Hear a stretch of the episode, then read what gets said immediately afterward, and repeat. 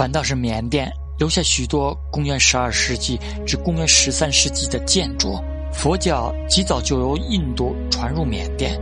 根据传统说法，仰光著名的大佛塔称为大光塔，不称大金塔，建于公元前五世纪。但今日所见的大塔面貌仍有十八世纪扩建、整修装饰的结果。缅甸境内虽各宗各派共存，但上部座佛教流布日广，逐渐成为信徒最多的一支。巴岸所留存公元十一世纪初至公元十三世纪末之间的佛教建筑遗构不下两千座之多。巴岸为当时的王朝都城，原本占地四十一平方千米，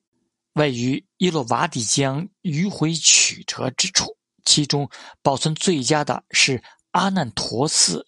原本是表征佛陀无边无尽的般若智慧。但后来却以佛陀爱徒阿难陀为名，寺外布满小尖塔，簇拥着中心细卡罗式高塔，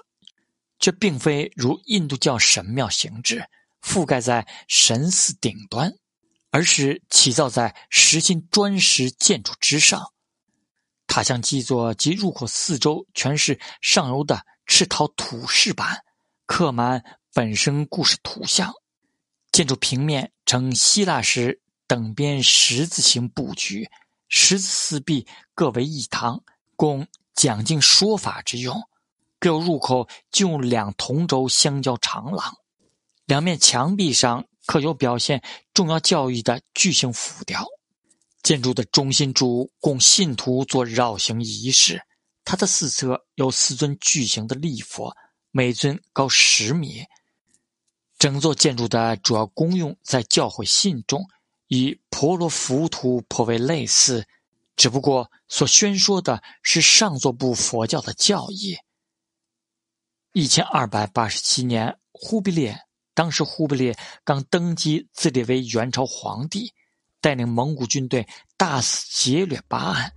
缅甸王国分崩离析，几世纪光阴虚度，艺术成就泛善可陈。无法比拟前期，